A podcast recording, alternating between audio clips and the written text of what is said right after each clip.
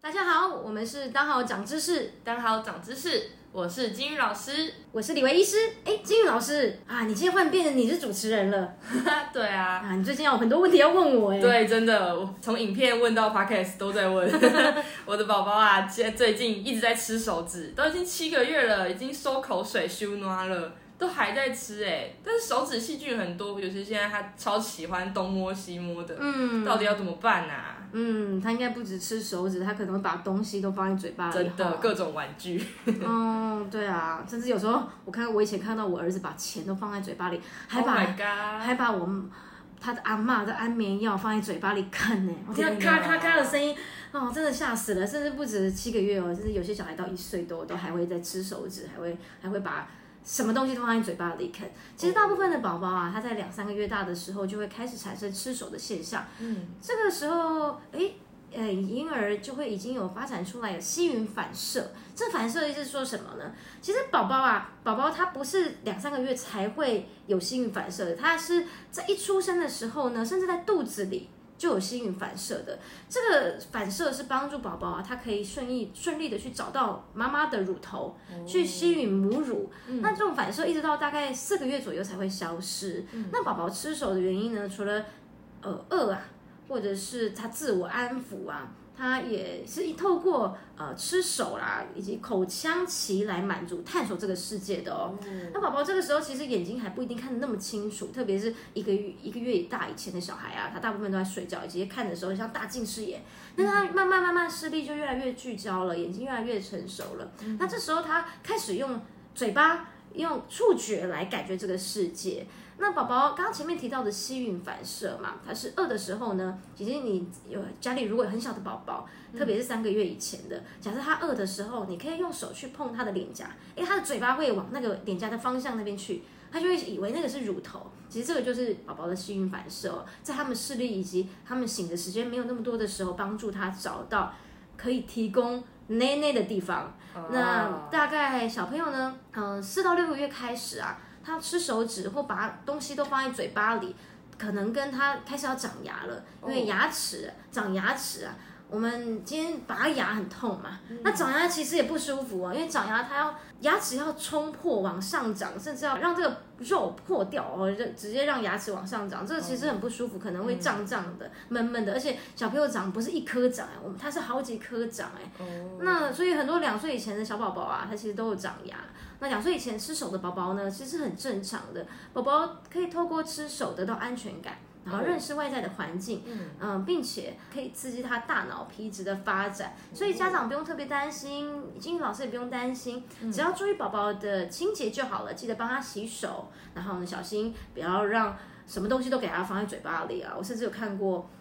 听过小朋友把蟑螂地板上 Oh 的真的蟑螂放在嘴巴里啃。Oh my 然后妈妈听到咔咔咔的声音，Oh 才他在吃蟑螂。一开始以为玩具什么东西好那么好吃，天哪！那你要记住哦，不要把宝宝的手硬拔开来，因为口腔期没有满足的宝宝，他会因此长大会缺乏安全感，嗯他可能会出现长大的时候会有咬指甲、吸烟、暴饮暴食的现象。那遇到困难，他个性上可能会有退缩、逃避的行为。哦，所以小朋友在吃手的时候，不要强烈的剥夺，嗯不要一看到宝宝把手放嘴巴就赶快狠狠的拉开，或是打宝宝。对啊，甚至以前好像还有婆婆妈妈会把宝宝的手指涂辣椒水，哇听起来就好可怕。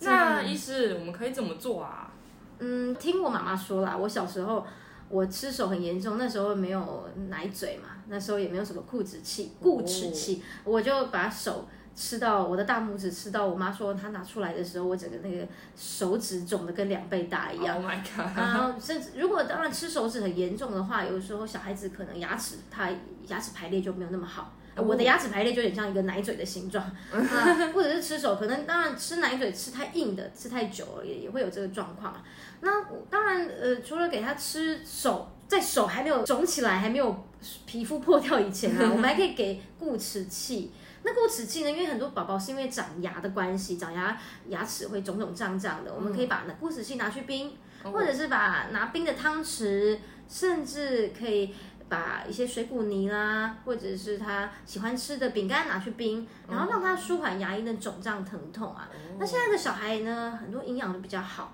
不是在四个月的时候长牙齿，甚至可能在三个月以前就开始长第一颗牙喽。哇，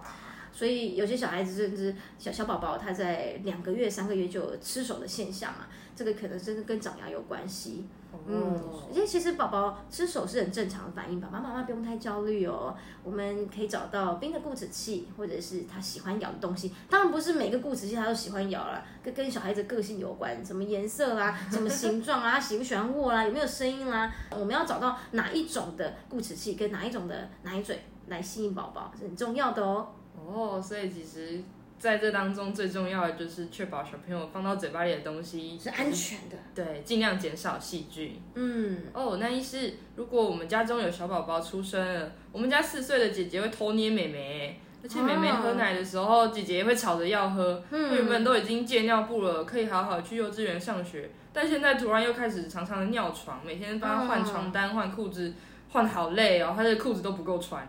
而且他现在啊，白天也又退化了，好像要穿着尿布才愿意好好的去活动。嗯对啊，而且啊，平常看到我抱妹妹也会吵着要抱，不然就开始大哭。哎，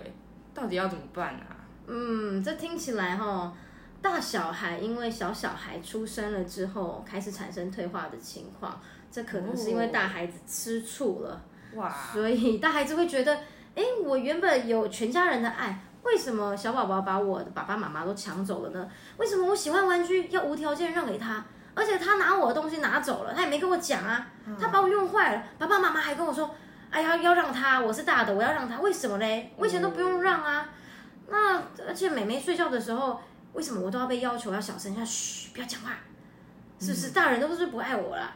嗯，以前我的爱怎么都不见了，而且常常我都不知道到底做错什么，又被大人骂了。然后呢，以前呢、大家都跟我玩，但是现在大家都只跟妹妹玩，说她好可爱，把我丢在一边。这是常常大孩子他心里面的想法哦，像刚刚说的，他觉得，哎，我的爱都不见了，我的世界改变了。当新生儿一出生，哇，我的这个世界，我的爱就崩塌了。爸爸妈妈原本能给我的关注，都给了小宝宝，所以孩子会产生心理不平衡、嫉妒的情绪。嗯，那对于年纪比较小的小大小孩啊，比较小的大的孩子，他就会用行为改变来表达不满的情绪，他不知道怎么说，他甚至不知道自己怎么了。那有些孩子甚至会不说话。那首先我们要先同理孩子他现在的状态，嗯，告诉他说。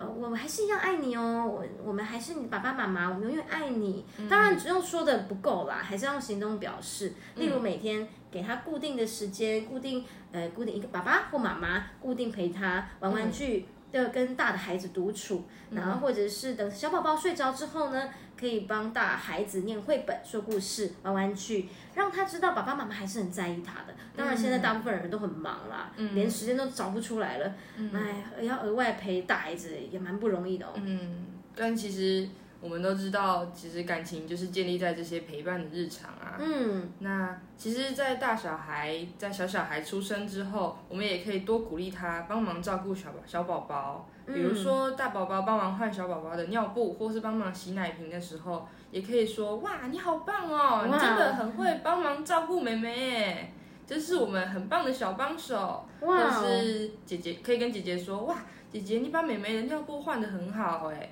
妹妹一定最喜欢姐姐了。哇哦，哇，这些称赞的语句啊，也可以让大孩子有成就感，或者是在照顾小宝宝的这件事情上面也增加了参与感，嗯，也让他们慢慢学习可以爱护比自己年纪小的手足，甚至其他小朋友，将来也可以成为大人的好帮手哦。嗯，哇，那每个孩子都是独立的个体啊，嗯那很难比较说到底谁好谁不好，那尽量也不要让孩子有感觉有比较感啊。虽然做父母真的很难啊，那我们尽量以同理来代替愤怒，呃以鼓励来代替责备，让爸爸妈妈可以一起学习，彼此成长。很很难一出生就知道怎么样当爸爸妈妈的哦，嗯，所以让我们学习成为更好的父母哦，是很重要的。好啊，那我们今天谢谢医师的分享，今天的节目就到这边，那我们就下次再见喽，拜拜。拜拜。